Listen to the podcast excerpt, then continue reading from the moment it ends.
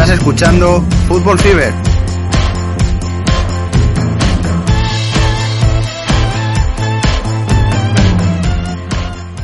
Hola, ¿qué tal? Fútbol Fiberos. Estamos a viernes, día 6 de mayo. Lo miro porque ya no sé ni en qué día estamos. Y estamos en el post de todo lo que han sido las semifinales europeas, tanto de Champions, ya hace un par de días, como de Europa League y de Conference en el día de ayer. Pues, don Santi Boys, ¿qué tal todo?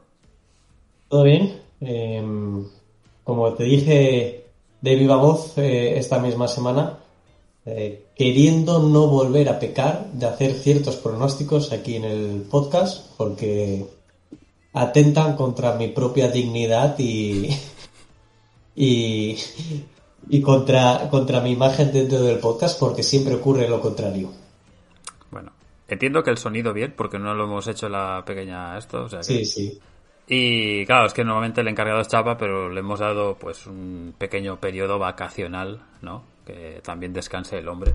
Así que nada, le mandamos un saludo porque esto lo va a escuchar más tarde. Nada, eh, pues como decía, eh, viernes entre el post de los que ya van a estar en las correspondientes finales eh, y lo que se viene un poquito de agenda de, este fin de semana, que ya quedan un par de ligas por cerrar, unas tres, dos jornadas incluso algunas, con partidos sueltos también es verdad, pero bueno.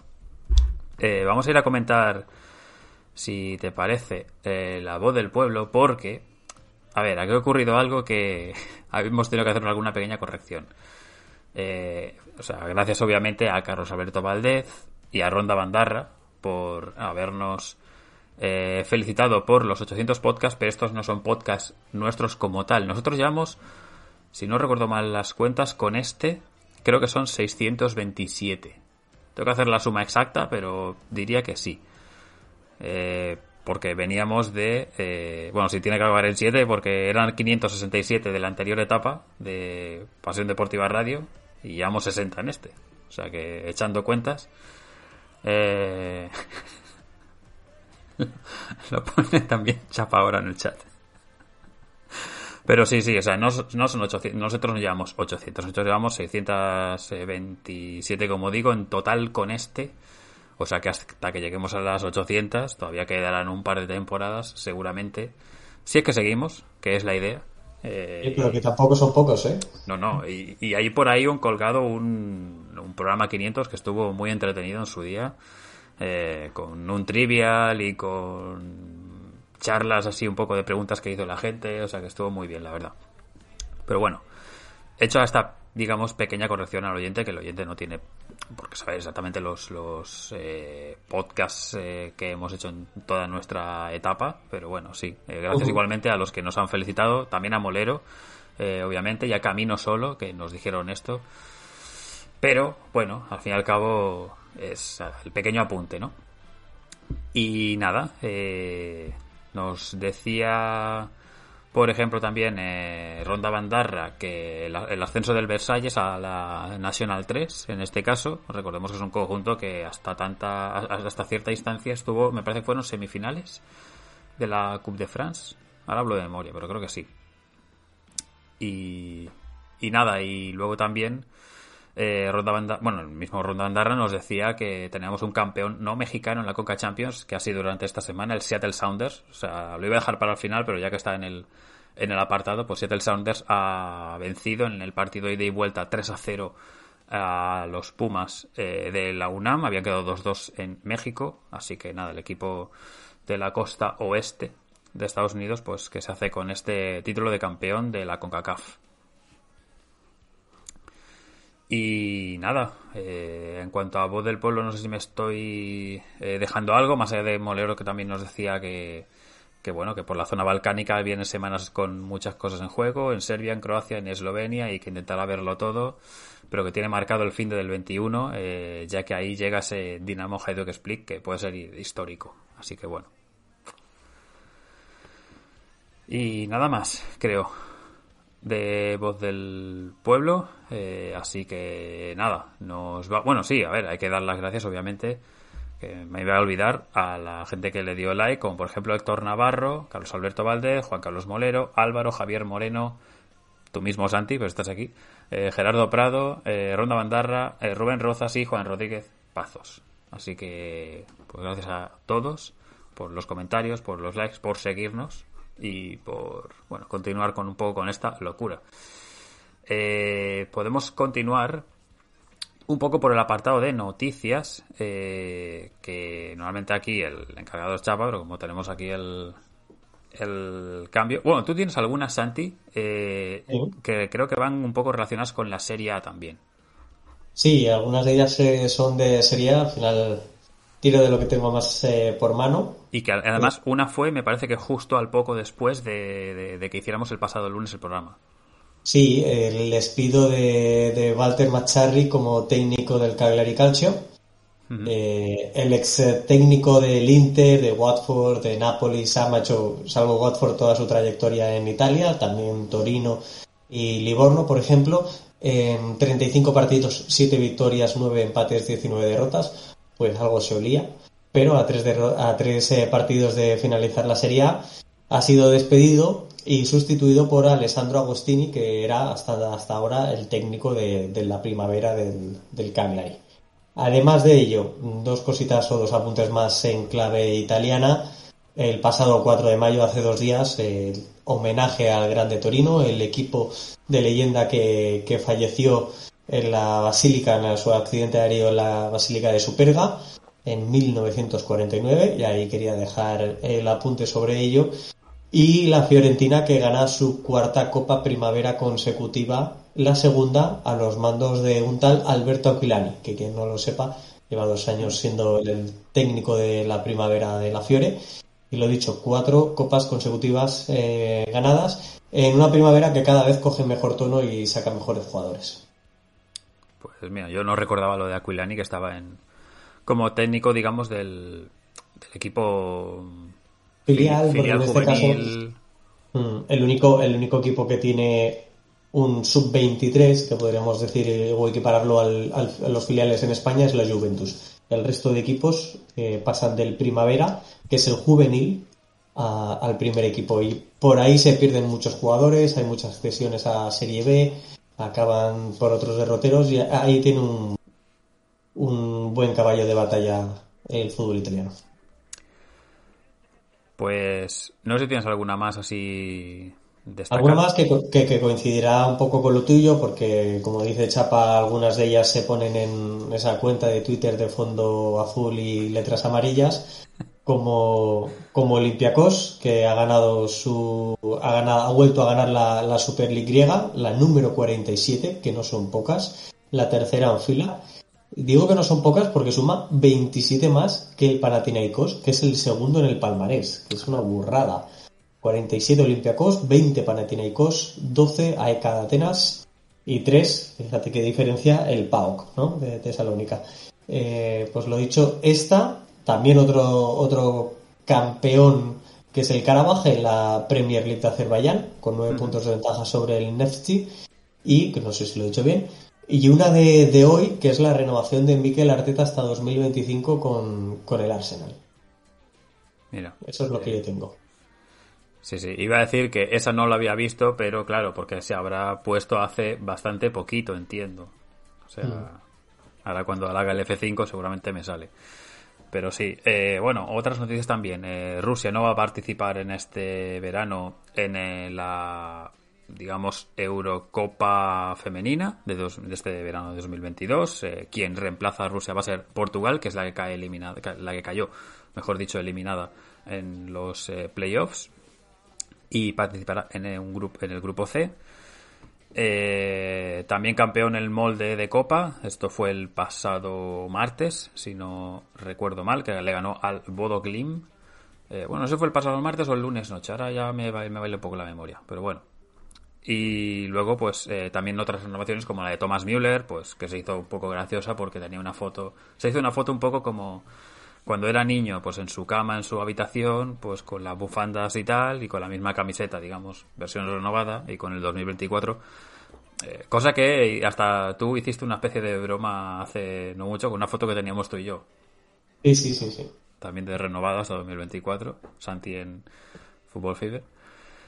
Y, y qué más, también hemos tenido el fichaje de Ibrahim Asise del sub-21 del Gante para el eh, Schalke, teniendo en cuenta que parece que el Schalke ahora que viene la gafada, pero que el Schalke eh, pues va a subir a, a, Bundesliga, que va a regresar.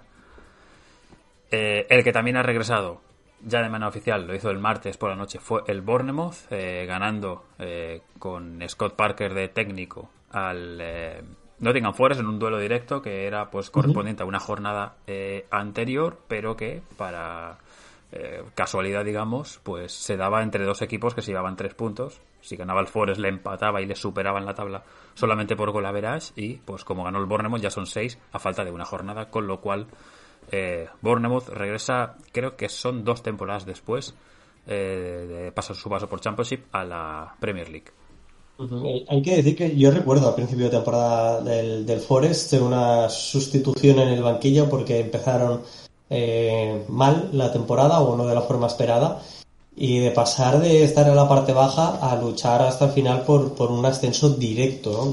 Yo eh, tiraba más por el Forest, tengo un amigo allí viviendo y el hecho de eh, ya no solo de tener un amigo en Nottingham, sino también de, recordar, eh, no de ensalzar aquel fútbol antiguo que no, no tienes tan visto y que, y que al final el Forest de, de Brian Clough eh, pues, pues se levantó sus copas de Europa y, tira, tira un poquito más desde esa perspectiva.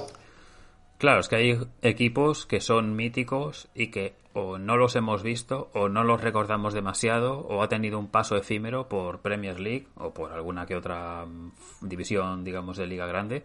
Y a veces es eso, ¿no? Piensas, ostras, es que de tan bueno o de tantos títulos o de que tan mítico consiguió tal, pero a mí no me pilló por época o yo no había nacido mm. o no lo recuerdo. Creo que el Forest es uno de estos casos. El Derby County podría ser otro, pero claro, el Derby County sí que estuvo más recientemente y además con una temporada bastante mala, hará como unos 15 años aproximadamente, no, no recuerdo el año, la temporada exacta, pero sí que hubo una temporada con un Derby County con muy pocos puntos. Pero bueno, eh, nada, eh, también eh, las Chapa News, pues que el Shakhtar Donner parece ser que va a ser quien ocupe la plaza de eh, el campeón, digamos, ruso. Ya sabéis que Rusia, en principio, no iba a llevar ningún equipo a Europa la próxima temporada. Entonces, pues, el ranking hace que el que avance sea el de Ucrania, que en este caso quien lideraba la tabla en, entonces era el Shakhtar Donetsk, así que pues Shakhtar sería como el creo que es el bombo 1 por ranking de ligas, me parece que es el último ranking que había, sí. Eh, pero bueno. Y, y que me estoy dejando. Me, bueno, eh, la, me parece que continúa. No, bueno, no sé si es que continuaba o es que había firmado eh, Steven Suber por el eh, AEK de Atenas, porque estaba cedido por el Eintracht de Frankfurt. Y me parece que van a ejercer la opción de compra de 1,6 millones. Sí, exactamente. Que, ya en su día nos sorprendió este fichaje, ya porque siempre decíamos, hostia, si Suber es un habitual de fútbol suizo. Yo creo que tenía sitio en Bundesliga, en algún equipo, o incluso en Italia, quizás, pero bueno, oye, mira. Luego, la lista de técnicos galardonados, bueno, nominados, mejor dicho, a mejor técnico en Ligue 1, pues tenemos a San Paoli, del Olympique de Marseille, a Galtier, del Niza, a Bruno Genesio, del Rennes, a Cumboire, del Nantes, y a, a quien me dejo, a Julián Estefan, del Strasbourg. Obviamente aquí, pues, Pochettino pues no está de los convocados. No tendría, no tendría ningún sentido que lo estuviera. Eh, no sé quién sería mi favorito, porque la verdad es que Genesio, muy buen trabajo en el Rennes y encima tirando yo de colores. Pero luego, por ejemplo, Julián Stefan también con el Strasbourg es bastante sorprendente que estén aguantando arriba. Y Cumboaré, pero claro, Cumboaré va también por el lado de la Copa. No sé si tiene algo que ver esto.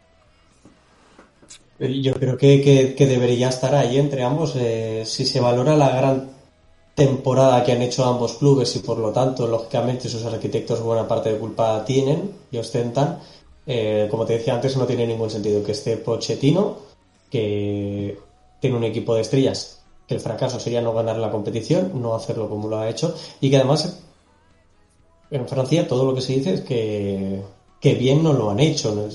que se esperaban eh, un, mejor juego, eh, una mayor contundencia en los resultados. Hay que recordar que muchos de ellos los han sacado en los tramos finales de los partidos, en extremis.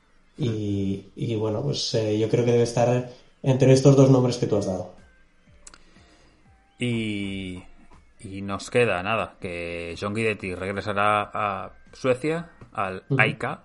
estaban en la Alavés y a partir de julio pues ya participará como jugador de, la Allsvenskan, en este caso, en la Liga Sueca, en el AIK, y que tenemos a, a Felipao, a Scolari, eh, que es nuevo técnico de, de Atlético Paranaense, ese club que siempre recordamos que su estadio es en la arena de Baixada y siempre recordar las buenas baixadas de Preu de los Super. Y esto es un pequeño chiste que siempre hacemos con, con Chapa y, y nada. Bueno, me parece que no ha empezado bien para NES y por eso han hecho el cambio, así que espero que no tengan otra baixada eh, por, su propia parte. Así que nada, dicho esto, pues y recordando también eh, que en el kit tip de Champions, pues los que han sacado más puntuaje han sido Full Equips, eh, que me parece que ya ganó una jornada hace poco de las de las de liga. Nabil ACB o Nabil ACB, bueno, no sé cuál es exactamente, pero bueno, también ha sacado 5 puntos. Y luego Aldomar, que está como cuarto clasificado sumado a los 5. Hay que decir que, que, quien vaya a ganar esta Champions de Kit Tip va a ser o bien Luigi, es decir, Koropka, o Juan 2 FD, porque ya solo queda un partido, solo hay un máximo de 5 puntos y no puede ya entrar nadie más al, a la primera plaza. Juan Carlos Molero se asegura como mínimo la tercera plaza. Enhorabuena, Juan Carlos. 158 eh, puntos. el puntuaje de esta Champions es diferente al otro. Es, yo creo que incluso está más complicado de, sacar aquí buenos puntos. Y entre Chapa y yo ocupamos puesto de, UEFA y así nos quedaremos. No sé si alguno de los dos hará rota previa. Estamos igualados a puntos, así que bueno, quedamos quinto o sexto. Bueno, no está mal. Por dicho esto, y recordando a la gente que haga que tip de cara este fin de semana para el de ligas, eh, podemos pasar, Santi, si te parece, a comentar lo que fue, porque si no la gente va a decir, vaya, ya pasamos aquí metiendo, pero bueno. Ah, mira, está aquí Molero, arriesgó con el Villarreal, dice, pues sí, sí. Eh, arriesgó, pero hay un momento en que estuvo a punto, porque me parece que tenía, a ver si me acuerdo, que lo estuvimos comentando. Él puso un 4-1 y en un momento, pues, oye, pues tenía ahí para, hacerlo, pero al final, pues este eh, partido acabó con triunfo del Liverpool 2-3, como la gente ya sabe. Y más allá de aquí comentar, obviamente, el partido, porque ya han pasado varios días, pues un poco la sensación que nos quedó de eh, que al Villarreal se le hizo eh, demasiado larga ya la segunda mitad y que a partir de, o, mejor dicho, igual el 2-0 llegó demasiado pronto, ¿no? Para el Villarreal, que es verdad que llega antes del descanso, el segundo que es el de Coquelin de cabeza, eh, recordemos dos extensiones de Capué, muy bien, muy importante, el jugador ex de Toulouse o de Watford, pero que quizás Santi se le hizo eh, demasiado largo la segunda mitad de Villarreal y si ese 2-0 hipotéticamente hubiera llegado más tarde, mm, le hubiera salido mejor, ¿no? Quizás al conjunto Groguet. Podría, podría ser. Mm, de todas formas, creo que es muy meritorio el haberse puesto 2-0 por delante del, Liverpool. Eh, Recuerdo nuestra propia sorpresa, la tuya y, la mía por ello. Una mirada de estas que... Mm, ostras. Eh. Mm, ¿Qué, está pasando, no? Eh, y que, por cierto, también quería decir de Capué, a mí me gustó eh, su primer partido también en Anfield. y creo que, además le recuerdo unas declaraciones hablando de Emery hace unos pocos días, diciendo que a sus 33 años estaba aprendiendo sobre fútbol gracias a, a Emiri y lo gran estratega que, es el, técnico el técnico español, ¿no? Y habla muy bien que de un, entrenador al que se le ha despreciado y se le ha hecho mucha burla en España, se le ha hecho también en Inglaterra y se le ha hecho en Francia. Y, sus, yo creo que sus resultados hablan por sí mismos. Pero dicho esto, y también enlazándolo también con, con, el tema de Emery, yo creo que supo posicionar muy bien a sus jugadores en unos intervalos en los que el Liverpool tuvo muchas complicaciones para, para llegar a las marcas. Y, y, eso y una gran intensidad explica el 2-0 en la primera parte, ya que a medida que se fueron acabando esa gasolina o esa energía y una entrada de Luis Díaz, que me parece también un punto importante, pues el Liverpool consiguió voltear el marcador y darle algo más de lógica a lo que a lo que podría ser esta eliminatoria. Es que el fichaje de Luis Díaz para el Liverpool quizás ha sido el, mayor dinamitador, casi lo casi me trabanco, de, de la liga de, en un equipo eh, que yo recuerde, o sea, podría ser, a ver, son jugadores totalmente distintos, pero al efecto Edgar Davids cuando llega al Barça en 2004, en enero, y que de repente pues es como el, el jugador que lo cambia entre comillas un poco todo, la perspectiva y a partir de ahí sale el Barça que el de Rijkaard, Ronaldinho, eh, compañía, ¿no? Estamos hablando de jugadores obviamente por posición muy distintos, pero es un efecto muy parecido, ¿no? Y no es que estemos diciendo que el Liverpool estuviera mal, ni mucho menos, que está peleando la liga y está compitiendo, ha ganado ya un título y, está, y va a competir por todos, cosa que mm. no lo puede decir ningún otro equipo. Sí, sí, sí. Pensáramos en las incorporaciones de Liverpool de los últimos años. Lógicamente, la primera que resaltaríamos sería la de Van, la de Van Dijk. Eh, porque es el que eleva varios escalones el nivel del equipo, el que permite defender más lejos del área y, por lo tanto estrechar eh, esos espacios, robar más cerca de la portería real donde tus jugadores de ataque son totalmente determinantes. El segundo de ellos sería Mosala y que bueno, pues que lo ficharon de la Roma, pero el tercero podría ser el de, el de Luis Díaz y creo que, que es muy, muy, muy, muy relevante porque era la posición o la línea en la que el, la que el Liverpool estaba encontrando más dificultades para dar rotaciones. Si bien es cierto que en el centro del campo puede entrar un jugador, puede entrar Milner y tú lo puedes ver absolutamente normal, puede entrar en, en, en la defensa cualquier otro jugador y lo puedes porque te da igual que juegue, te da igual, ¿eh? entre comillas, pero que te juegue con AT ahora mismo, a que te juegue Matip, pero eh, sin embargo en, el, en la delantera con un Bofilmino ya entre lesiones y que podemos decir que ha bajado su nivel o no ha seguido la progresión de sus compañeros de, de ataque en ese sentido en cuanto a rendimiento, totalmente caído, estaba Diego Jota con muy buena temporada, eh, Sadio Mané y Mosala. Y introducir una cuarta figura aquí te permite esa rotación, te permite esa salida del banquillo con más frescura y además de que encajan las mil maravillas. Sí, y no juegan más entre ellos porque el Liverpool juega con tres eh, tíos en el centro del campo, ya sea Fabiño, Henderson y Thiago, por ejemplo, o puede ser Keita y Milner y Curtis Jones, por ejemplo, o sea, si al final tiene opciones ahí para, para cambiar. Pero sí que es verdad que, por ejemplo, y se me ha olvidado comentarlo y lo tenía en mente, los dos goles del Liverpool llegan, creo que, en dos acciones donde no están o, no están bien o son superados los laterales del Liverpool, precisamente. Es decir, Capué que le saca la partida y hace como el amago y regate con la izquierda para el, para el eh, centro, me parece que es eh, del gol de Coquelin, puede ser. Eh, o el, gol de Bulayedi, ahora mismo me lío con los dos. pero sí que es verdad que en el segundo también es lo mismo, es un centro aéreo eh, no, primero es el, pase raso, exacto, el gol de Bulayedía. Y el segundo es el centro que le gana Coquelin la partida a Alexander Arnold. Es decir, ahí, joder, que son muy buenos, Alexander Arnold y, y, Robertson, ¿sabes? Pero precisamente se ven superados por dos jugadores que no son acostumbrados precisamente en zona de ataque, también pues ese pase de, de Pau Torres, que es el del 1-0, que, que hace que digo que Capué parece que va a rematar y hace el pase en la muerte que yo creo que ni Van Dijk, ni al mismo Van Dijk se espera que aparezca por ahí Bulayedía, ¿no?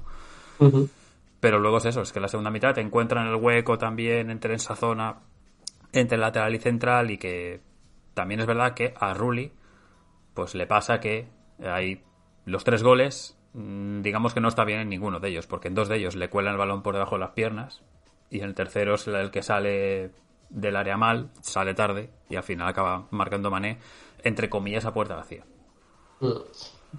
Bueno, al final eso lo explica también la, eh, la diferente perspectiva en la que vive cada uno de estos equipos. Estamos hablando del máximo, uno de los máximos favoritos a, desde el inicio del, torneo a levantar el trofeo. Y estamos hablando de la sorpresa total y absoluta de, la competición de la edición de, este año, ¿no? Se tiene que notar esa diferencia de presupuesto y esa diferencia de realidad de un equipo y otro en, algún lugar más allá de que están enfrentándose 11 contra 11, ¿no? Y la parte de género número Rulli, pues desgraciadamente es una de ellas. Pero uno de los nombres propios por los que yo me quedo de esta eliminatoria, una vez más, es el de Raúl Albiol, que con 36 primaveras para 37, yo creo que si mantiene este nivel, eh, va a ser difícil que Luis Enrique no, no se lo tenga que plantear llevándoselo por delante de otros jugadores que a mí me sigue sorprendiendo que se lleve como Diego, Diego Llorente.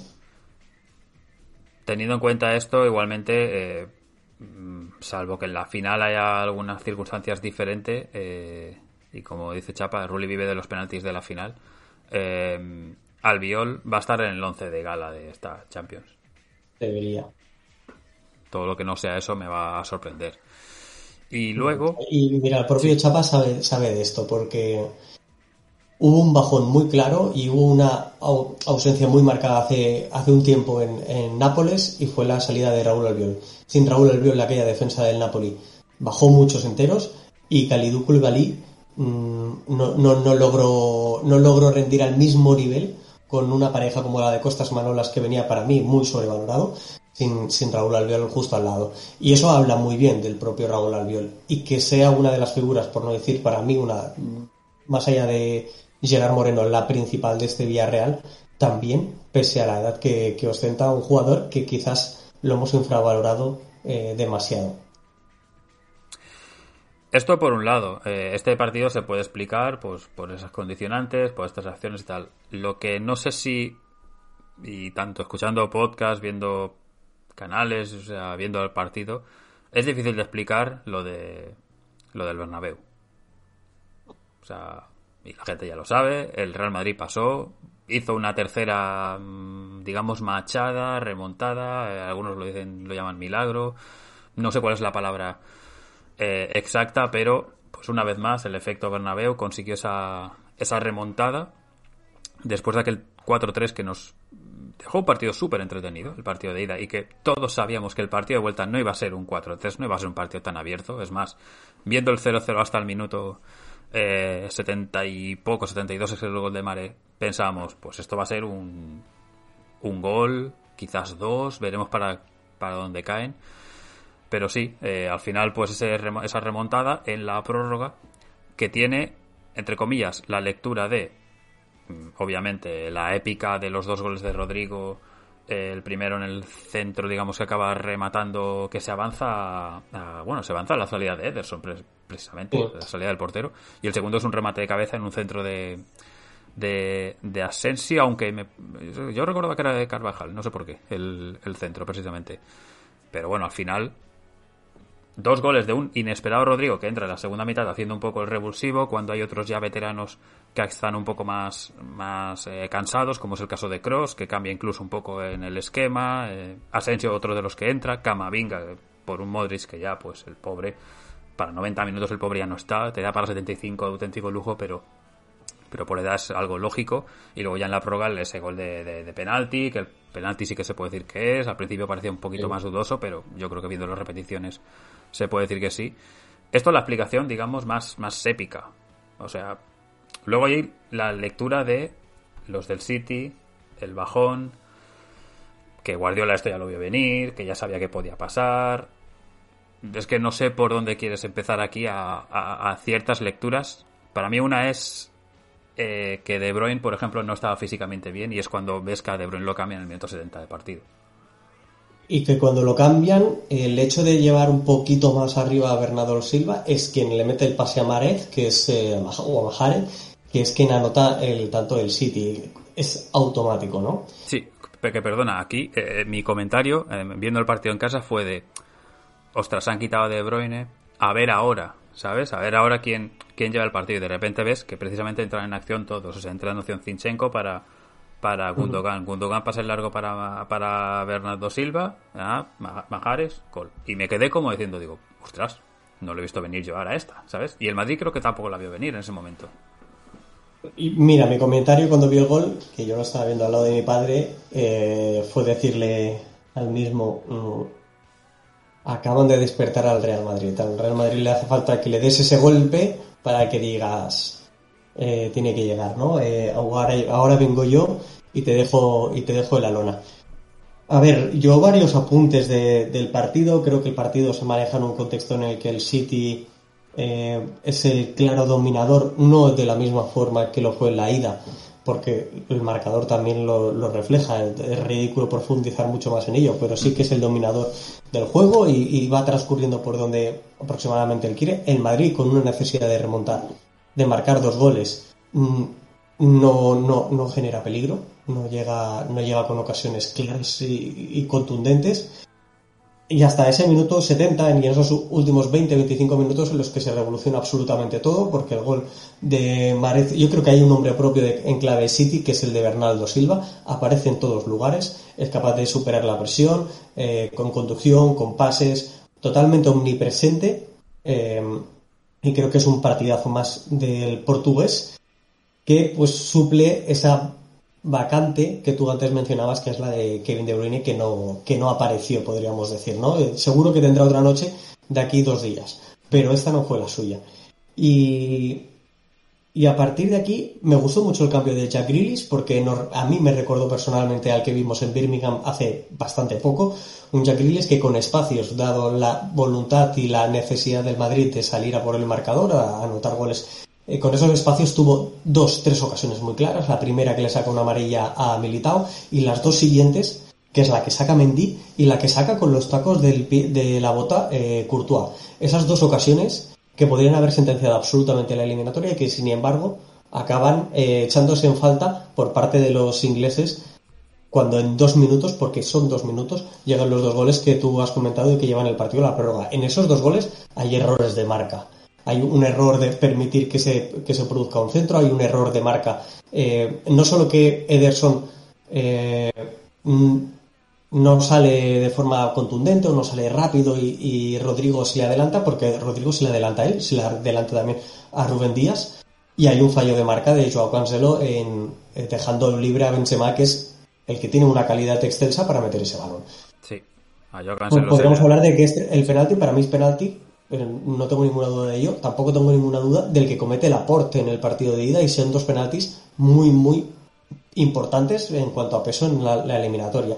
Y a partir de aquí, la suerte no, la suerte te puede aparecer en algún momento, pero cuando se replica en tantas ocasiones, se consigue y se busca. Y, y hay algo aquí detrás de que lo son los propios jugadores del Real Madrid los que lo saben, los que los conocen y los que tienen esas ganas de ir a por el partido. Entre ellos Camavinga, que me parece una realidad absoluta del fútbol del Real Madrid y del fútbol europeo. Me parece que es un jugador con unas condiciones extraordinarias.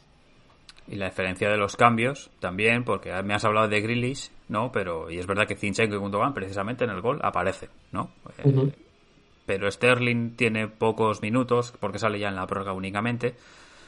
Pero es que al final, precisamente los cambios del Real Madrid si, tú, si tú ves la alineación de cómo acaba el partido por las lesiones, que por cierto también Walker tuvo que ser sustituido por lesión a mitad de la segunda mitad, justo hasta junto, justo antes del gol, eh, quiero decir, pero al final, pues, a ver, sí, Rodrigo habitualmente ha sido más o menos titular.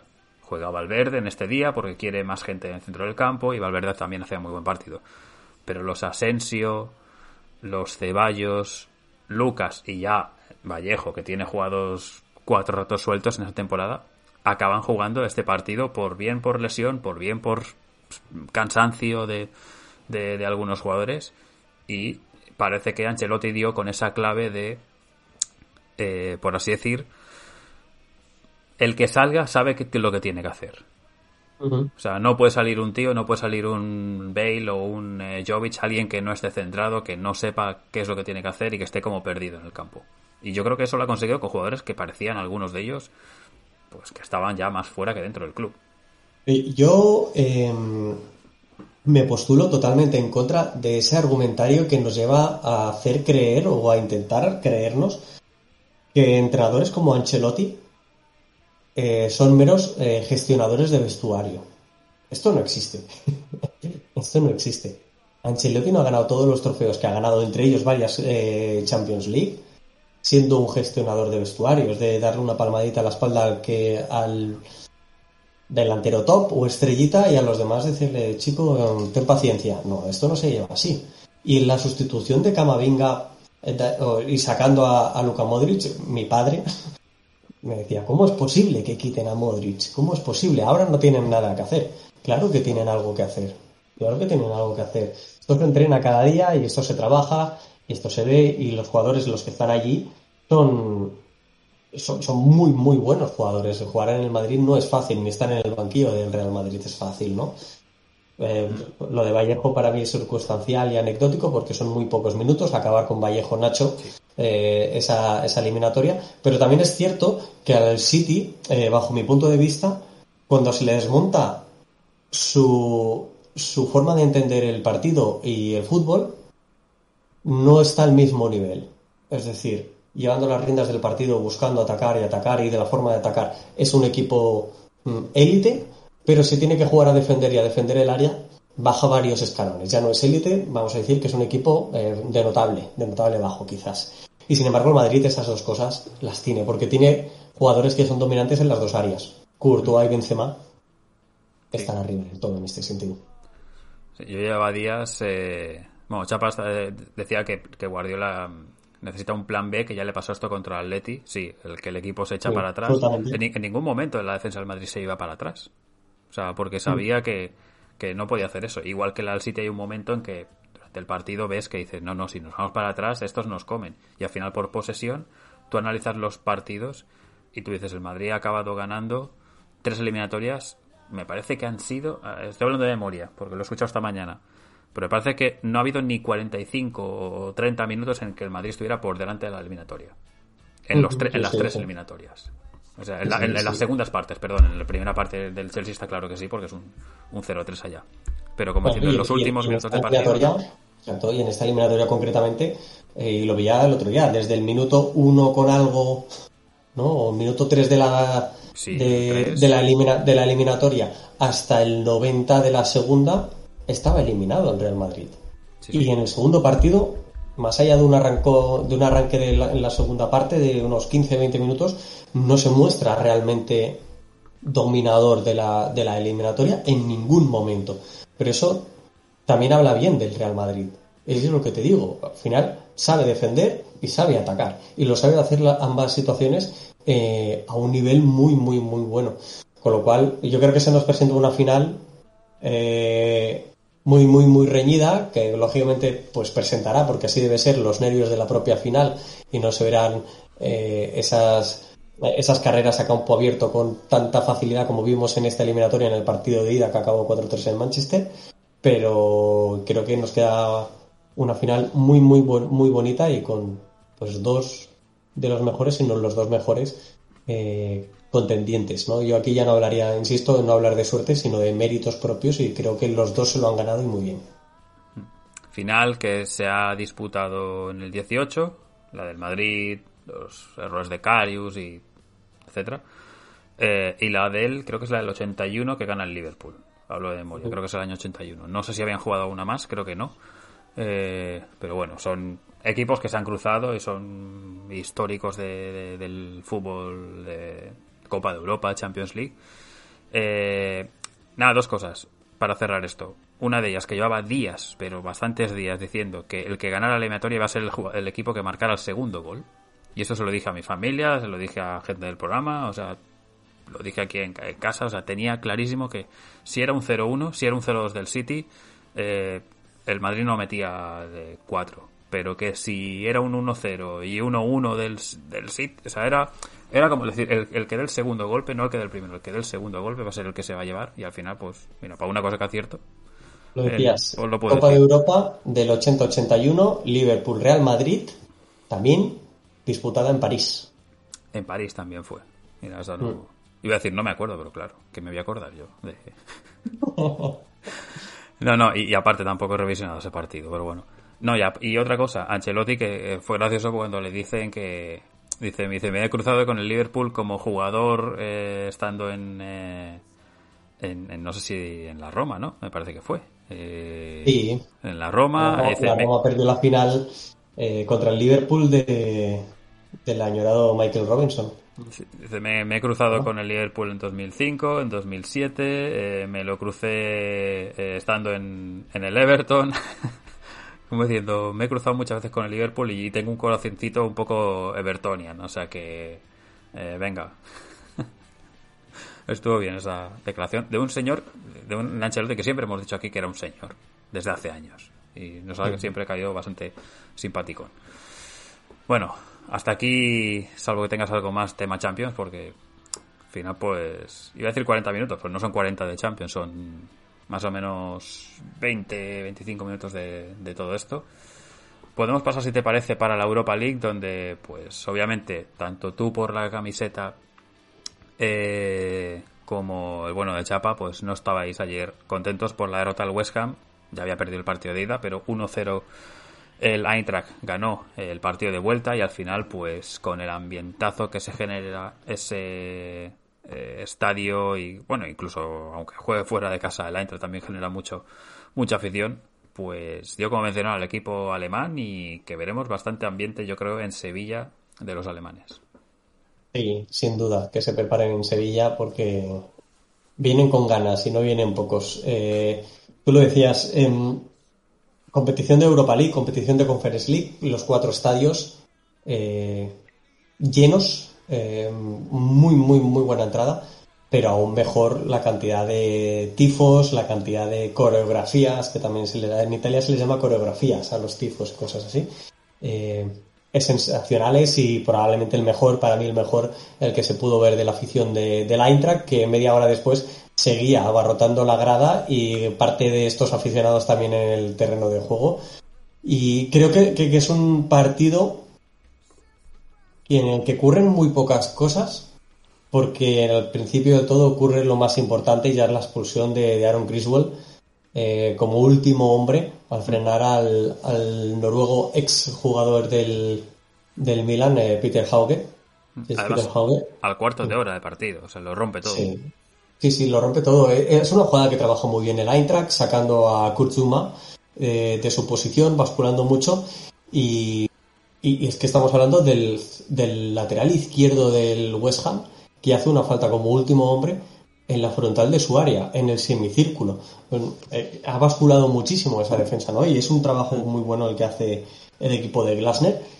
Y que a partir de aquí, pues al poco, apenas cinco minutos después, o seis, siete minutos después, llega el gol de Rafael Santos Borré con una internada de Ansgar Nauf, el jugador cedido por Borussia Dortmund que juega de carrilero, que igual que Kostic es, es un extremo, no, no, no, no, no son defensores, pero son esa esa vocación de, de, atacante pues les permite atacar muy bien los espacios y, y centrar muy bien como lo hace Asgarnov, que creo que en la eliminatoria ha tenido mucho peso, tanto en el partido de ida como en el de vuelta, y a partir de ahí acabar un poco de calmar el partido, porque le recuerdo una ocasión eh, al, al, West Ham, pero es que no lo recuerdo mucho más.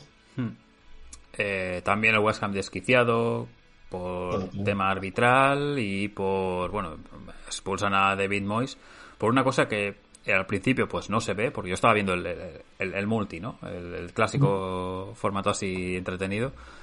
Y de repente pues ves que echan a David Moss, pero hasta dentro de un rato no, no, no aparecen, ¿no? El por qué. Y es una acción ahí, en un balón, el recoge pelotas, acaba pegando un pelotazo mosqueado. Y al final pues entiendo que avisan al, al colegiado español del partido a Gil Manzano, ¿no? Y le dicen, oye, que, que el escocés ha hecho esto, ¿no? sin haber visto una imagen eh, total y absoluta, porque la imagen que, que, que sí. sale o que han dado las televisiones es la de que únicamente se aprecia David Moyes. Lo que parece que ocurre es que se va el balón por banda, David Moyes solicita al, al, al recoge pelotas que le dé el balón, el recoge pelotas le pega la vacilada, que sucede siempre en estos casos de te la doy, no te la doy, te la doy, no te la doy, y cuando te la doy ya es cuando ya tienes otra o ya a mí me, sí. me da la gana y David Moyes responde como no debe responder jamás eh, ninguna ningún profesional del fútbol sea en la posición que sea jugador o, o entrenador en este caso respondiéndole con devolviéndole el balón a base de una patada ¿no? y por eso es expulsado también quiero decir el, el, el recoge pelotas ese no debería jugar en la, o sea no, no debería estar de recoger pelotas nunca más en la vida y lo opino de verdad, ¿eh? Lo opino de verdad y no justifico la acción de David Moyes, pero es que es una, una acción pero deportiva, por no decir antideportiva, y que se ve demasiadas veces en un terreno de juego, demasiadas veces. Bueno, a veces ya ni están los pelotas en algunos estadios, en ciertos momentos de partido, si el local va ganando, ¿no? Y entonces es como que tiene que ir el, el ¿cómo se llama? Tiene que ir el jugador, ¿no? Saltando una valla, recogiendo un balón a 10 metros, pero bueno. Sí, en la Europa League el año pasado se dio una situación muy similar en un partido de Ajax-Roma en el cual el, el recoge pelotas decidió pegarle un pelotazo en la cara a Ricardo Caleafiori, el jugador de la cantera de la Roma, y este no se lo tomó tampoco nada bien. Pero es que, insisto, son acciones antideportivas de los recoge pelotas que no sé yo, porque no trascienden, si realmente luego son sancionados o no, cosa que creo que sí que debería suceder. Igual a nivel... A nivel Insisto, no, no justifico la reacción sí, pero, pero igual luego el club le dice, oye, aquí hiciste mm. bien, ¿eh? O sea, igual que Mourinho, aquel que le dio el recoge pelotas, una asistencia prácticamente, ¿no? Pues sí, sí, estilo. Bueno, eh, me has comentado precisamente antes una acción también de, de Rice que le dijo un par de cosas a Manzano. Este, Chapa nos pasa por, por WhatsApp la, la imagen en la que se ve cómo le devuelve el pelotazo que no le llega a dar eh, David Moyes. Eh, vamos a verlo todos en directo. Queda la anécdota. Sí, no le llega a dar, pero igualmente le lanza el balón. Está, está Sí, sí, sí, se la devuelve a, eh, a patadón. Sí. Claro, es que justo había una cámara al lado, que era lo que estábamos viendo en la tele, ¿no? Se ve el plano desde donde lanza. Pero bueno. En fin, eh, nada, lo de Rice. Eh, que, las tuvo, ah. ¿no? Al final del partido, que le dijo un par de... Bueno, Rice ya en el último partido con Enketia en la Premier ya le, leyó la cartilla. Esta ocasión lo que ha, lo que ha trascendido también es la imagen en la cual, eh, finalizado ya el encuentro en el túnel de vestuarios, eh, Nicortoni Perezoso le da su opinión a Gil Manzano sobre su arbitraje, el cual califica de bastante pobre durante toda la noche según su criterio, y como Gil Manzano decide hacer oídos sordos e ignorarle, em, acaba diciéndole que parece que le han pagado y que está hasta los mismísimos de la corrupción en el fútbol. Ya tampoco sé dónde quedará esto, porque imágenes hay y no sé hasta dónde lo llevará la UEFA y si sancionará o no a Declan Rice. Em, puedo entender el, el enfado. el enfado para mí la expulsión está bien. Que hay que decir que Gil Manzano primero le enseña la tarjeta amarilla a Criswell y después de revisarlo en el bar eh, mm. la cambia y la hace lo amonesta con tarjeta roja. Pero pero no sé hasta qué punto se pueden perder los papeles de esa manera. A la vez, ya que aprovecho para decir que muchas veces entendemos que el o decimos que el arbitraje español es de los mejores de Europa y creo que falta mucha autocrítica en el arbitraje español también. Pues yo sé que tenía un papel por aquí que también lo he perdido. O sea, ya no, hace rato que lo estoy aquí buscando, pero bueno. Eh, de mientras, si te parece, vamos a, al, otro partido. Bueno, y decir la invasión de, del, del Eintracht, que antes del final del partido había una grada que ya estaba prácticamente en el campo. Pero bueno.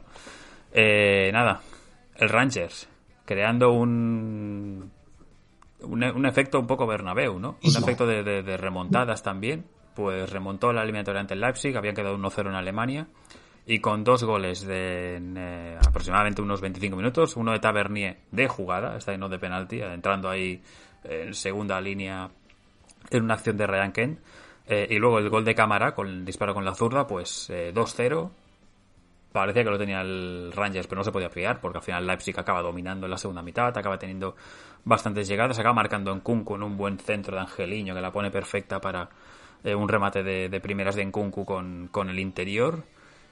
previo precisamente a una parada que había hecho un paradón, eh, McGregor. Eh, no, McGregor no, eh, me he liado del nombre. ¿Sí? sí, McGregor, sí, ahora me, me confundí entre el boxeador, el. bueno, McGregor. Y, y luego llega, como digo, el, 2 a 1, pero 10 minutos después llega el gol de Lundstrom. En una acción hay un despeje de trap, el defensor acaba no cubriendo al jugador y llega el fichaje de esa temporada Lundstrom y acaba marcando el pase del Rangers a la final.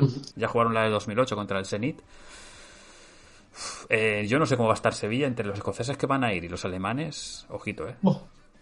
está la cosa complicada. Ojos os Sé de algún valenciano que tenía entrada también para estar por allí. Eh, pues que se, se cuide las espaldas. Va a estar animado el día de en, en, Sevilla. Hay que decir del Rangers que hay que recordar que no llega a una final desde hace 14 años. De estos de Europa League y de, y de Conference League es el que menos tiempo lo hace. Su rival es el que más tiempo hace que no está en una final europea, que es el Eintracht, con 42 años eh, sin pisar eh, una cita de este estilo.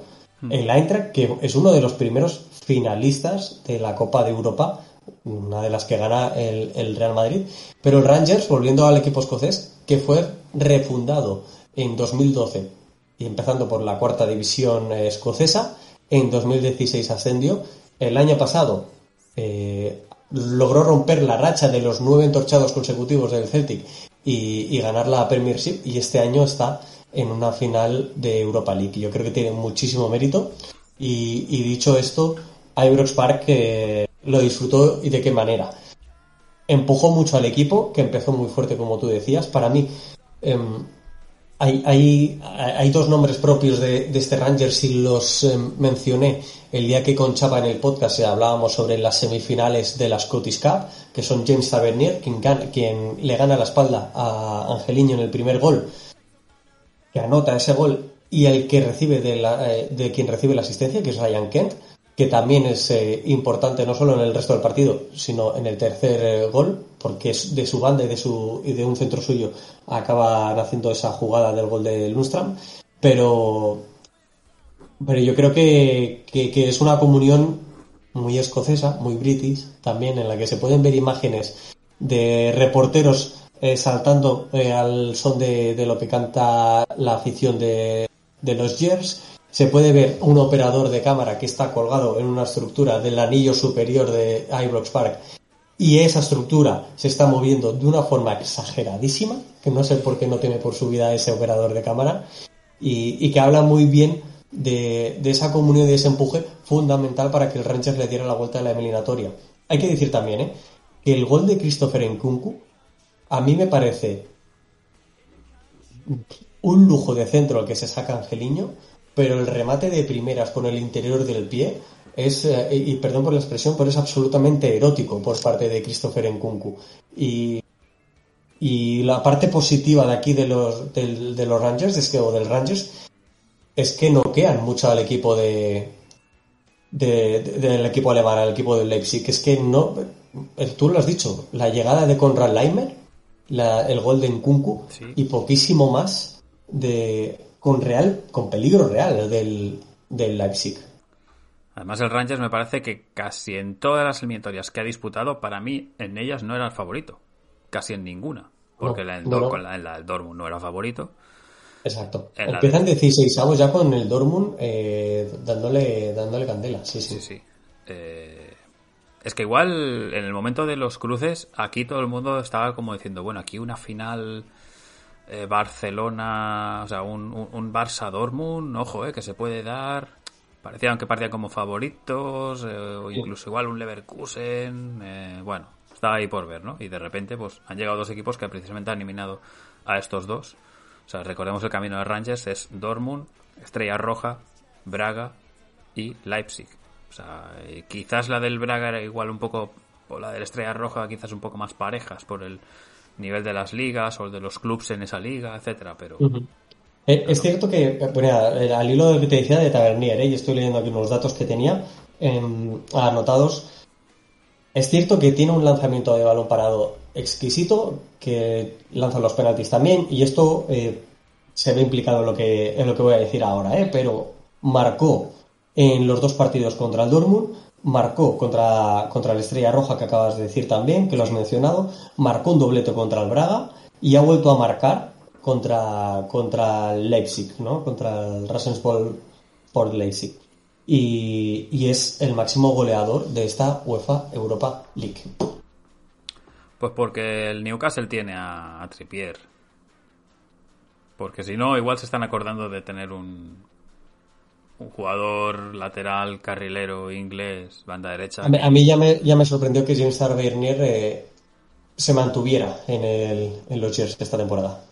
Y, y, un poco también en la línea de lo que nos comenta Chapa ahora mismo en el, en el chat, ¿no? Que ninguno de los dos equipos son caídos de, de Champions League. Algo que creo recordar haber leído que para la próxima reforma de competición europea va a dejar de suceder, que caigan equipos de competiciones eh, superiores.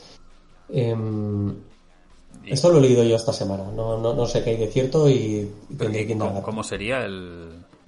Pues que no tienes esa caída igual que este año han habido unos 16 avos eh, a disputar entre los equipos que también entre los segundos clasificados y los equipos que caen de Champions, dejaría de existir esa ronda porque los equipos de Champions se clasifican los dos primeros para octavos, pero no hay el tercero, no tiene ningún tipo de premio, igual que el de Europa League no va a Conference League. Hmm.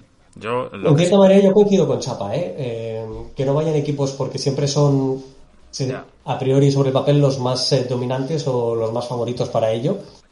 Yo soy culé, yo soy barcelonista, pero, pero que lleguen equipos que han disputado la competición eh, desde el principio, pues también le da, le da ese mérito. Sí, yo, yo siempre he sido partidario de los de Champions que se crucen siempre entre ellos. Mm. como mucho pueda quedar uno para esa semifinal, por ejemplo. Entonces, mm, mm. que sí, ya tienes un condicionante, pero le das también más mérito a los que llevan jugando a la competición desde el mes de septiembre o incluso. poco, ¿eh? Porque hay que, hay que decir que eh, si, si ves las llaves, pues el Leipzig caía de, Champions y en la de Conference League el, el OM, el Olympique Marseille, eh, caía de, de, Europa League. 18 de mayo, la final del Eintracht y de Rangers. Eh, al igual que en la final, en la final conference sin UEL, sin equipos de Europa League. Y eso sucedió porque clasificaron eh, Feyenoord eliminando al Olympique de Marseille en un partido que empieza con bueno, no, no, no, sé ni cómo se empieza ese partido, porque incluso los jugadores en el campo están pues todos con medio tapándose un poco la cara, Payet ni veía, eh, algunos tosiendo, o sea, no se veía nada hasta pasados unos minutos en el estadio. El partido acaba 0-0, que no lo he dicho. Eh, pero un partido también que viene condicionado porque el Feyenoord acaba aguantando, pero tampoco el de Marseille acaba haciendo un super partido de serio. O sea, afición, ambiente y todo esto más allá lo que tú quieras. Pero yo creo que faltó un poco de chispa y la chispa creo que se acaba perdiendo en la lesión de Payet a la media hora de juego. Mm. Em, empieza con el tifo y el bengaleo eh, absolutamente desproporcionado. el con, tifo que. Con un fondo que, ya, que ya estaba sancionado y que no estaba. Imagínate si está el fondo entero, o sea, el campo entero. Y, entiendo que es uno de, de los motivos de, de, esa protesta con el tifo de UEFA Mafia, Em, de la afición del Marsella, pero un partido del Marsella exageradamente plano. Y digo exageradamente porque entiendo que Payet aquí es determinante para el equipo francés, pero no hasta el punto de que no suceda nada más. Eh, y me recuerda que, pues bueno, el partido del, fin de semana o al anterior partido que, que disputó el Marsella en competición eh, liguera contra el Olympique de Lyon, que, acaban perdiendo, evidenciando también como locales en el velodrome, eh, no están en un buen momento porque hacen un partido muy plano. Y aquí creo que sí, lo dijo San Paoli al término del partido, diciendo que habían hecho méritos suficientes para pasar a la eliminatoria. Yo no estoy en absolutamente, pero vamos, eh, de acuerdo con él. Eh, creo que, es un partido extremadamente plano con la necesidad de remontada que, tiene y habiendo evidenciado en ambos casos, tanto el, el Olympique de Marsella como, como el Feyenoord en, en la primer partido de la eliminatoria de estas semifinales, una debilidad defensiva bastante, importante. Bueno, el Feyenoord hace, hace gala de, querer defender y, de lograrlo con mayor éxito que en el partido de ida, pero insisto, yo creo que, el Olympique de Marsella debería haber hecho mucho más. Es que no podemos contar mucho porque no pasó nada. No, a mí me decepcionó un poquito. Yo, eh, dentro de todo ese multi, como digo, de, que te encuentras, pues conectamos con este campo, pasa esto, conectan con este campo, pasa eso, pues creo que fue el que menos se, acudió a ese partido en, Marsella. Entonces, me faltó un poco, pues, de la típica ocasión de apretar, de incluso hasta polémica, de, porque al final la UEFA esto lo rectificó, sí que metió VAR en semifinales, cosa que en un principio era solo para la final, pero al final acaban diciendo que en semifinales también, cosa que yo creo que es bueno porque son estadios encima, mm, es decir, Rotterdam, o sea, la bañera de Rotterdam, el Velodrome, el Olímpico de Roma, eh, King Power Stadium, otras. Estamos hablando de ligas principales o equipos históricos de ligas principales, de ligas medianas, digamos, como puede ser la de sin faltar al, al respeto, ya sabéis, pero no sé, eh, me faltó, me decepcionó un poquito más ella. Creo que si ya fue decepcionante el hecho que el Olympique cayera de la fase de grupos de la de UEFA en su momento, eh, aquí creo que se le pedía como mínimo alcanzar esa final, como igual que alcanzó la final del 18 contra el Atlético en la Europa League. Aquí al menos el hecho de llegar, que luego la pierdes, pues la, puedes perder en un partido, pero creo que el Marsella debería haber sido superior a, a Feyenoord y yo creo que, vamos, yo lo pintaba como favorito y yo veía esa final o en Roma.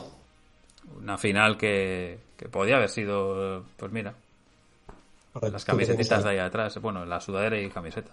Y cojín. En fin, bueno, eh, pues Feyenoord eh, avanza a esa final que se disputará en Albania eh, contra la Santi. Esto te lo dejo para ti, contra la Roma.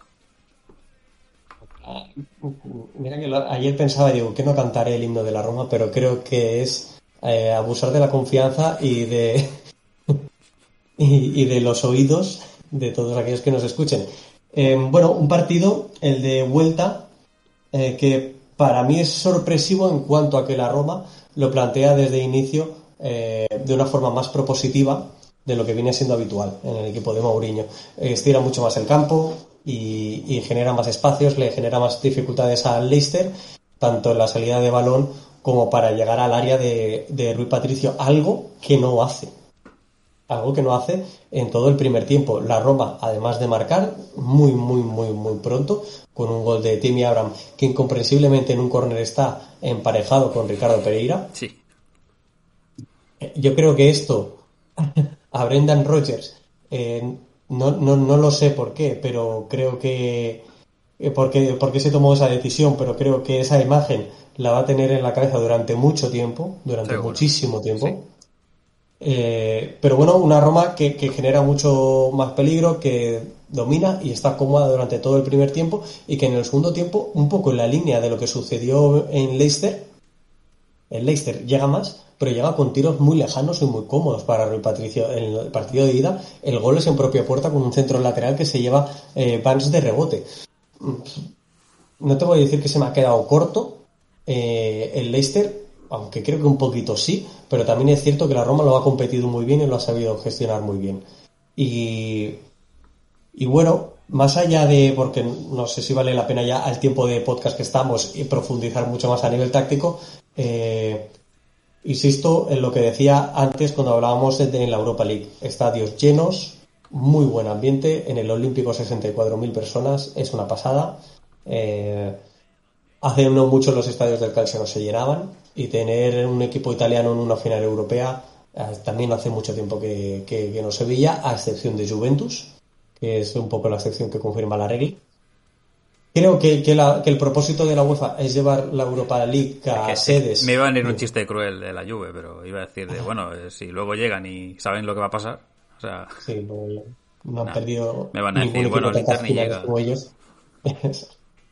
Eh, eh, que entiendo que iba a decir que, que el propósito es llevarse a, a, este tipo de sedes como el del, del Estadio Nacional de Albania que tiene un, un, nombre comercial que es Combatere, que no sé si lo he dicho bien o no, el Arena Combatere, con solo 22.000 espectadores. Para afición de Feyenoord y Roma, esto se queda cortísimo, cortísimo, pero entiendo que la voluntad de la UEFA es llevar la Conference League a este tipo de sedes donde el fútbol de élite eh, no, no se deja ver, ¿no?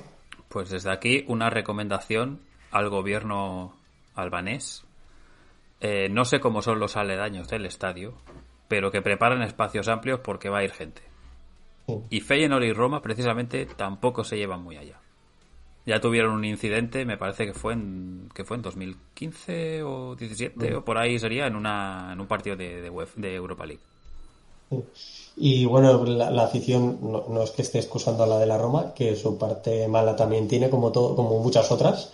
Eh, pero la el Feyenoord eh, es una afición muy, muy, muy complicada.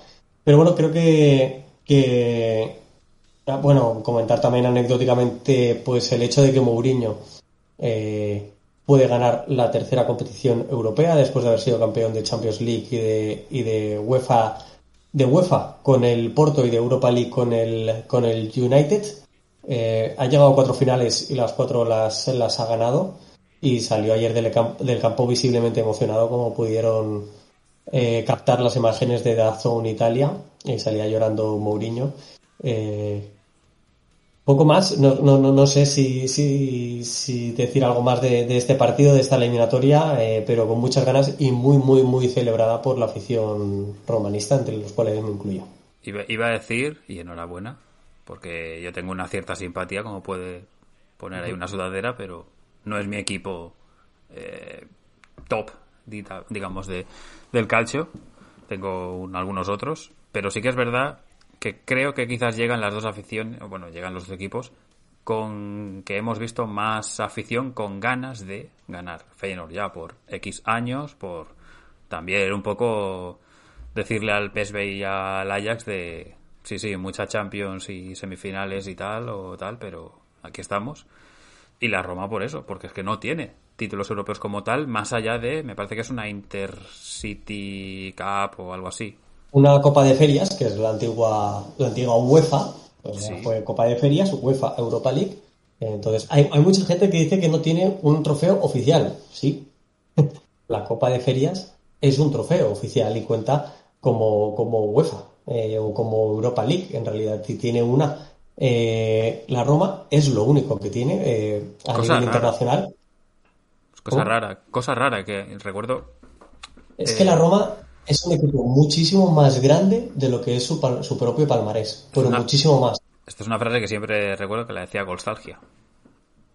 Y es que es, que es así, es un equipo que yo siempre digo que es una afición en constante y un club en constante ebullición, un club extremadamente vivo con una exigencia altísima para el palmarés que tiene, porque tampoco tiene un gran palmarés a nivel, a nivel doméstico o a nivel nacional. Sí que es cierto que es de los que más Copa Italia ha ganado, pero, si no recuerdo mal el segundo, pero de ligas no ha ganado prácticamente. Tres, lleva, exacto, tres, y la última estamos hablando de 2001, con lo cual ha, llovido muchísimo. Y si antes te decía los años que llevan los, eh, los finalistas de Europa League sin catar una final europea, la Roma hace 31 años. Catar es una palabra compleja en este podcast. Sí, sí. Bueno, eh, pues nada, de momento a celebrarlo y la final, que me parece que es tres días antes de la de Champions, ¿no? ¿Puede ser? 25 de mayo. 25 de mayo, exactamente. O sea, será el miércoles previo.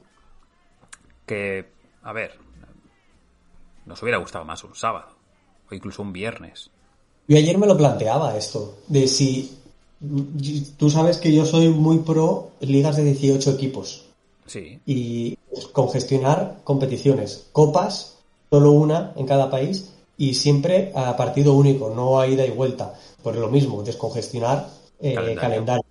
Y para mí, lo ideal, ayer me lo, planteaba de esta forma, podría ser un fin de semana de eh, parón total de finales, competiciones europeas, un viernes Conference League, un sábado Europa League, un domingo Champions League, por ejemplo. Eh, y creo que podría quedar bonito, creo que podría quedar chulo. Enviarle un email a la UEFA. Eh, como, idea, como idea está muy bien. La final del 2020 fue un domingo, la del Bayern y el PSG. Mm. Y nadie se, se extrañó porque fuera un domingo. Estábamos en pandemia, o sea que Sí, no lo sé, pero yo creo que un fin de semana de finales europeas puede, puede estar bien. No sé cuál debe ser el orden, yo lo he dicho así por decir. Eh, no, sé si, si deben coincidir dos, eh, uno a las 7 yo en sábado en lugar de hacer en domingo y hacer uno en viernes, uno y dos en sábado, no, lo sé, no lo sé. Pero sí, sí, nada, nada mal esa idea. Bueno, pues hasta aquí el apartado de competiciones europeas o de las tres principales, digamos. Eh, podemos pasar, si te parece, Santi, a, comentar eh, dos partidos sueltos. Bueno, uno fue el pasado lunes, pero no nos cogió con el programa, pero involucra al otro equipo que también jugó un partido el miércoles, que estamos hablando de la Salernitana, que ahora mismo, y como te decía antes fuera de programa, oye, es el auténtico... Es, que está poniendo bullicio, ¿no? El descenso. Sí, animador, animador total y absoluto eh, de, este, de esta Serie A. El lunes pasado sacó un empate en Bérgamo, eh, un empate in extremis, porque marca en el 87 en Mario Pasalic para, para el Atalanta. Y en el día de ayer se recuperaba ese partido del que hablamos justo hace una semana eh, con el, contra el Venecia en Salerno y lo ganó, lo ganó 2 a 1 y, y creo que con merecimiento. El partido desde el primer momento lo domina la Salernitana, es quien genera peligro y salvo un momento muy puntual de la segunda parte, el Venecia no es capaz de hacerle, de hacerle frente.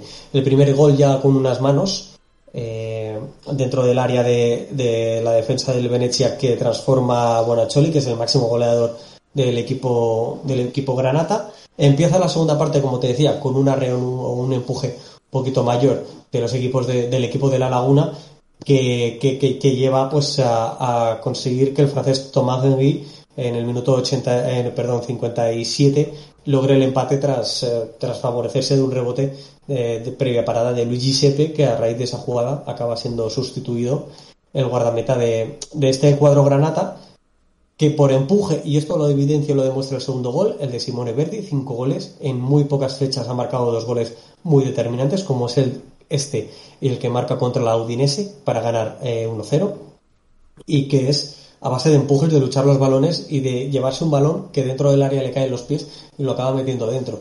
Y a partir de aquí apenas una falta y poco más eh, de, del Venecia con, con, claro peligro sobre la, sobre la meta del, de la Salernitana.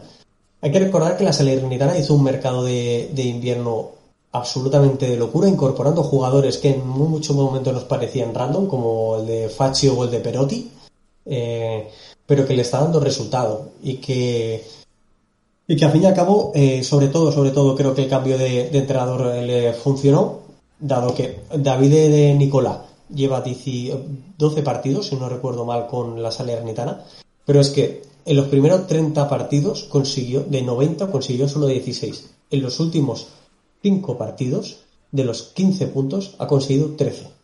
Y esto le lleva a, estar fuera ahora mismo de la zona de descenso cuando era hace cuatro días el máximo candidato a quedar el último, el último de esta serie A, y ahora mismo depende de sí mismo para salvarse. No solo eso, sino que como uno de partidos destacados de la próxima jornada, de la que inicia hoy viernes, tenemos este domingo un Salernitana Cagliari a las 6 de la tarde, que puede dejar a los sardos extremadamente tocados si la Salernitana sigue con este ritmo y esta dinámica absolutamente positiva.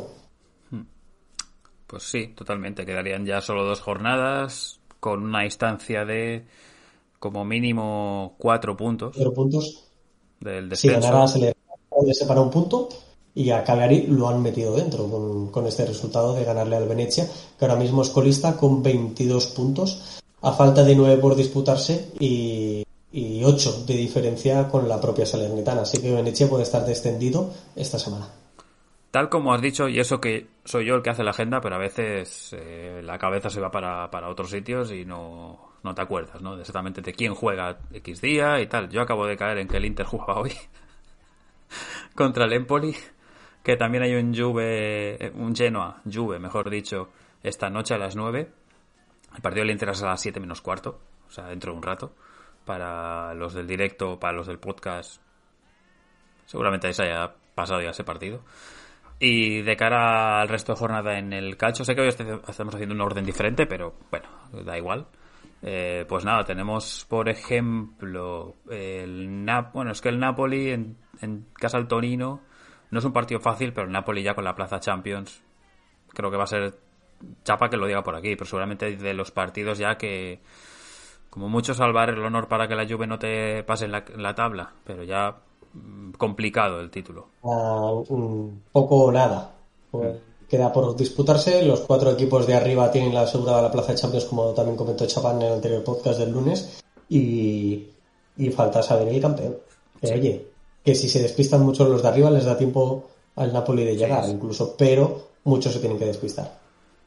Eh, también clave para los de la parte baja, a los equipos de Liguria como Sampdoria, que visita a la Lazio el sábado noche como el Spet, como el Spezia, sí. Eh, que recibe a la Atalanta el domingo en la matinal. Son equipos que no tienen la, permanencia asegurada. Y son dos equipos de UEFA, zona UEFA, que les van a visitar o a recibir.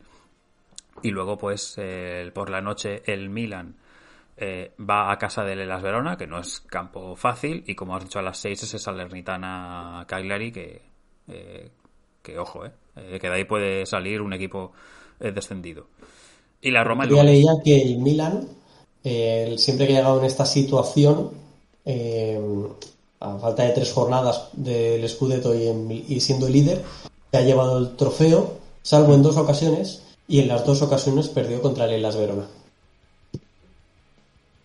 Tú sonríes porque eres interista, pero yo lo marcaba como, anecdótico, ¿no? Por aportar eh, algo de datos no es que yo quiera que gane el Inter o, el Milan. En este caso no tengo animadversión por ninguno de ellos.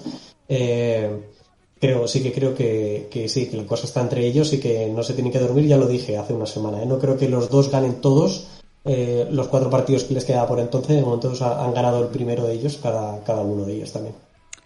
La Roma el lunes en Florencia y por cierto se me ha olvidado comentar y estaba aquí, digo que no se me olvide otra vez, una tercera o cuarta vez eh, en el partido de Roma-Lester, no, creo que no lo hemos comentado, pero el momento en el que la cámara enfoca a Claudio Ranieri y le aplauden los de la Roma, pero le aplauden más fuerte los del Leicester. Entonces acaba levantando y saludando a todo el mundo.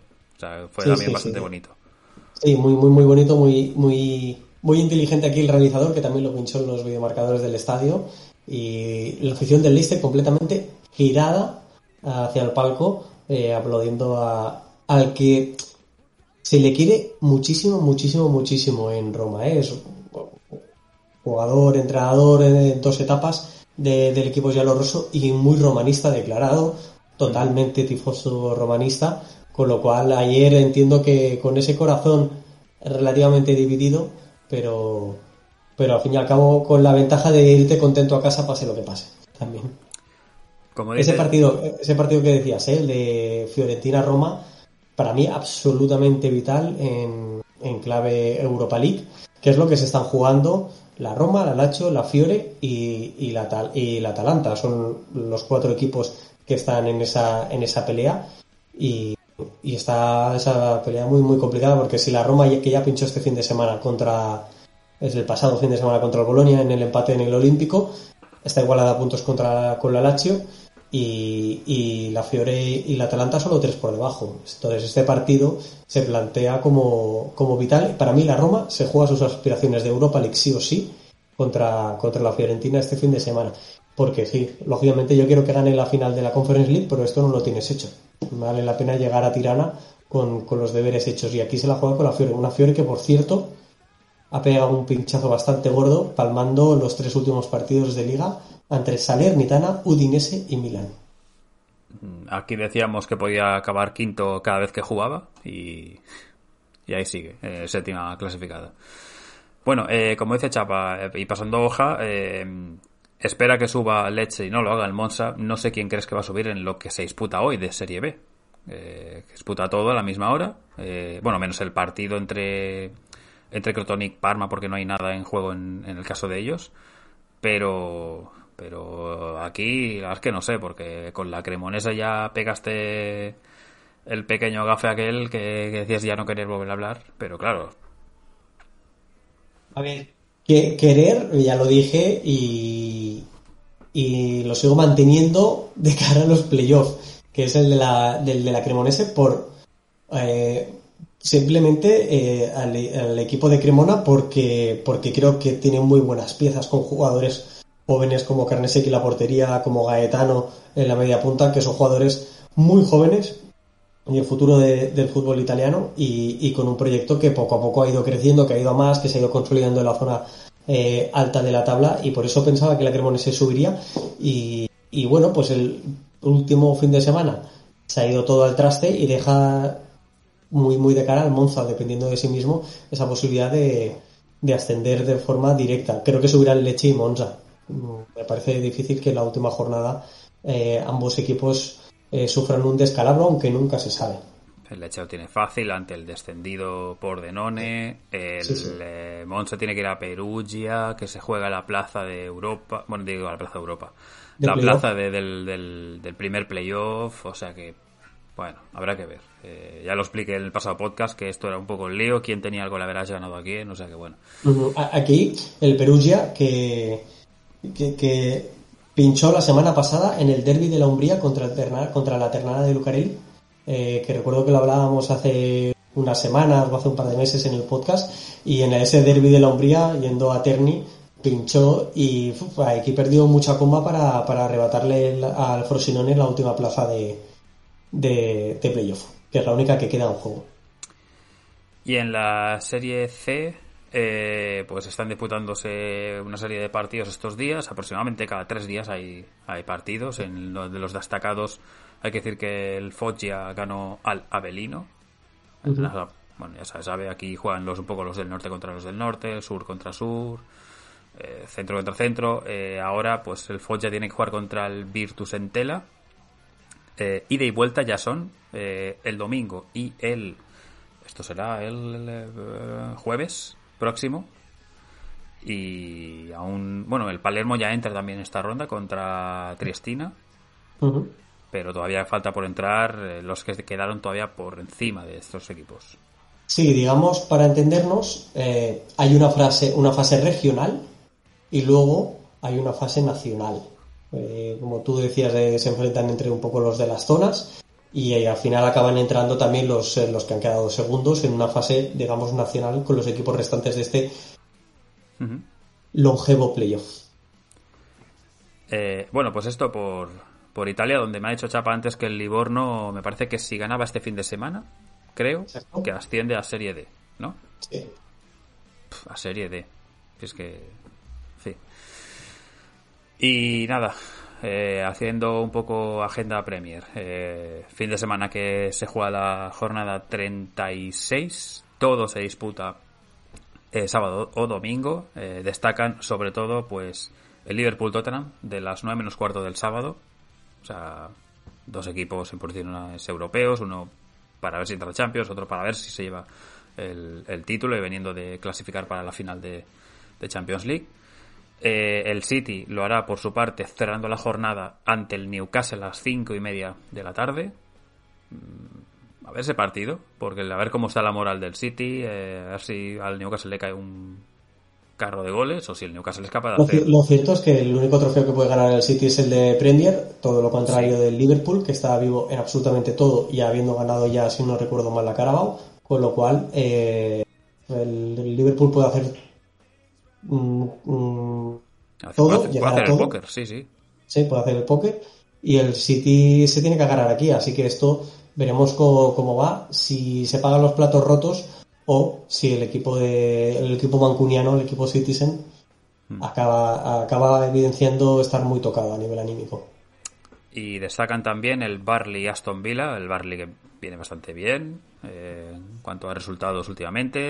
Eh, por abajo también el domingo, en este caso, el Leicester Everton. Leicester que viene de perder esa plaza, digamos, de la final, pero es que el Everton se la está jugando también en la parte del descenso, o sea que, ojito, Así esto y el Leicester ya, no se juega nada, porque sus, las europeas pasaban por conference y ya, está perdido en, ese, en esas entre dos aguas. A la, misma hora del Leicester Everton hay un Arsenal Leeds por Champions por descenso.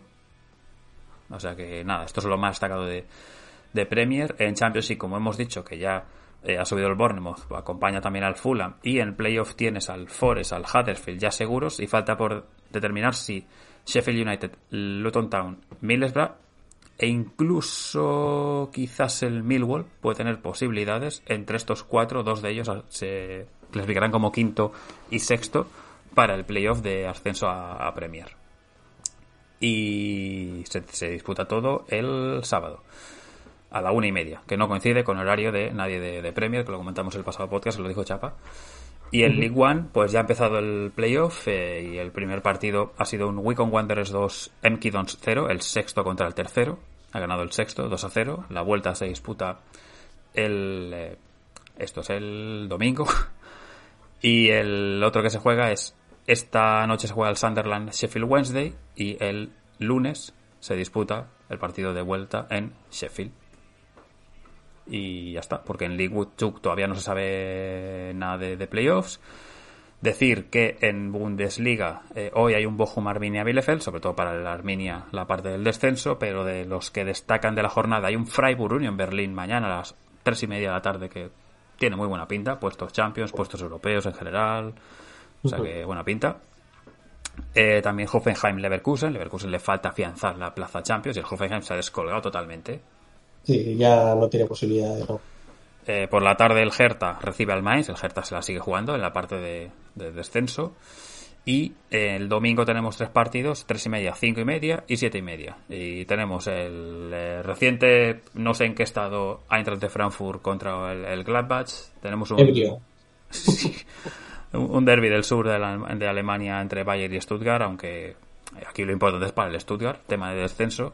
Y el Leipzig, pues después de haber caído en esta semifinal de Europa League, pues recibe al Augsburg, que en principio no debería temer mucho por el descenso, pero todavía lo tiene que certificar al menos lo que es la, la parte de promoción, por si acaso. Y el Leipzig a, a, un punto, si no recuerdo mal, del Freiburg, en quinta posición. Cuidado esa plaza de Champions, eh, que, puede caer del equipo de la Selva Negra y no del equipo de la Red Bull. Mañana en SBY Bundesliga tenemos un Schalke San Pauli a las ocho y media. Que puede ser el ascenso de Schalke, que puede ser el resurgir de los piratas, que no lo creo, sinceramente.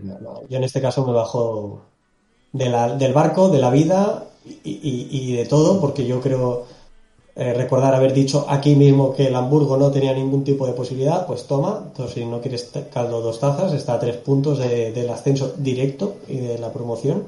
Y, lo mismo que el San Pauli, pero en dinámicas totalmente opuestas. El San Pauli es que ahora nos cuesta creer que vaya a ganar. Sí, así es. El Hamburgo recibe al Hannover eh, al mediodía del sábado, una y media. Y a la misma hora, pero el domingo, el Werder eh, juega en casa del Aue, es un equipo que ya está descendido, o sea que debería sacar los puntos, pero también perdió contra el Kiel, el verde, o sea que veremos qué pasa. Y, y decir que, eh, antes de que se me vaya más cosas, el partido más importante de Francia de este fin de semana es la final de la Copa, que disputan Niza y Nantes sábado a las 9 de la noche. Eh, veremos un campeón no tan habitual, así que es una cosa que siempre sienta bien.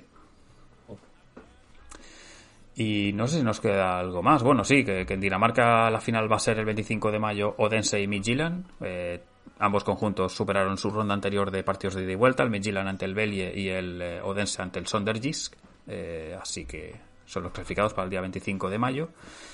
Y no sé si me estoy dejando alguna cosa, porque también tenemos, por ejemplo, un Benfica Porto en el día de mañana en, en Portugal, que puede ser que el Porto sea campeón en casa de uno de sus eternos rivales o el Benfica hacerle un pequeño favor al Sporting que juega más tarde eh, después de ese partido el Sporting jugaba en casa de Portimonense lo tengo por aquí en la agenda y, y del domingo no puedo decir mucho más. Sé que hay los típicos partidos de Bélgica porque hay un Sanguilua Brujas que puede ser bastante clave para el título. Y además hay enfrentamientos entre equipos eh, de parte alta de Eredivisie, una Z Ajax y, un Feyenoord PSV el domingo.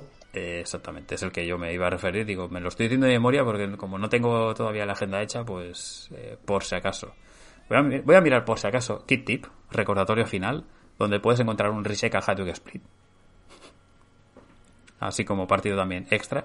Y yo creo que ya está, porque el resto ya los hemos comentado, los partidos especiales de este fin de.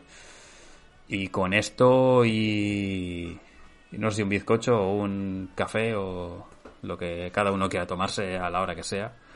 Eh, hay un Grenoble Jackson, me dice Chapa en, en, en eh, con esto, Santi, pues un placer que hayas estado conmigo en esta prácticamente hora y media de, podcast, sobre todo contrato del fútbol europeo, pero también con un poquito de agenda porque ahora vuelven las ligas y hay que cerrar etapas. ya hemos llegado al punto final en el que se deciden los campeones y como también comentasteis el lunes, los descendos, los descendidos. Y, bien, pues con ganas también de, que se vayan avanzando estos partidos y, quitarte esa, ese nerviosismo, ¿no? O esa que pasara. Así que nada, el placer ha sido mío estar hoy viernes contigo, charlando un rato. y espero que los que nos estén escuchando y viendo lo hayan disfrutado también. Como dice Molero, partidazo el eh, encuentro croata y Chapa, Ajax y Celtic, y Celtic pueden ser campeones. Gracias a los dos por haber estado aquí dándonos un poco de compañía en este directo de viernes y en este podcast. Y como digo, gracias Santi y gracias a eh, toda la familia Fútbol Fiber que nos sigue en las diferentes plataformas de Fútbol Fiber Media, F Fiber Media, según la cuenta, que ya sabéis, eh, depende de, de, cada red, es una forma u otra, pero siempre las podéis encontrar también en, eh, nuestro Twitter de F Fiber Media y si no, el email de fútbolfiberradio.com. Nos vemos el próximo lunes no sé la hora exacta de la grabación directo, pero el lunes estamos aquí contando todo lo que ocurre este fin de semana. Que vaya muy bien.